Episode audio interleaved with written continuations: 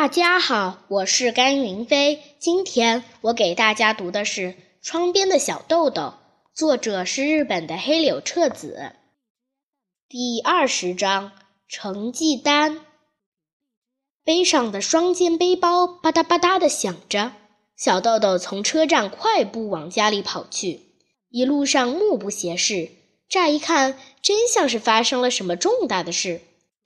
实际上，自从出了学校的大门，小豆豆一路上都是这个样子。回到家里，小豆豆推开门，一边说着“我回来了”，一边寻找洛基。洛基正在阳台上，把肚皮紧紧地贴在地上乘凉。小豆豆默默地坐到洛基旁边，把双肩背包从背上脱下来，从书包里取出成绩单。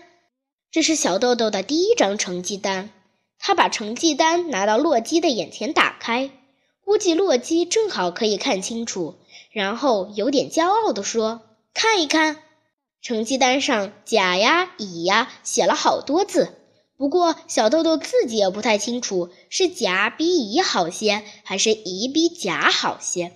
对于洛基来说，当然就更难判断了。不过小豆豆觉得。”第一张成绩单自然一定要最先给洛基看一看，而且洛基肯定也会非常高兴。洛基看了看眼前的这张纸，又闻了闻纸的味道，然后一动不动地盯着小豆豆的脸。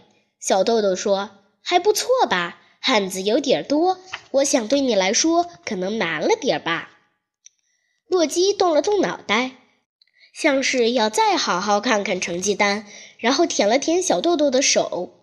小豆豆站起来，很满足地说：“好了，现在去给妈妈他们看看。”小豆豆走了以后，洛基也站了起来，好像要找一个更凉快一点的地方，然后慢慢地坐下，缓缓闭上眼睛。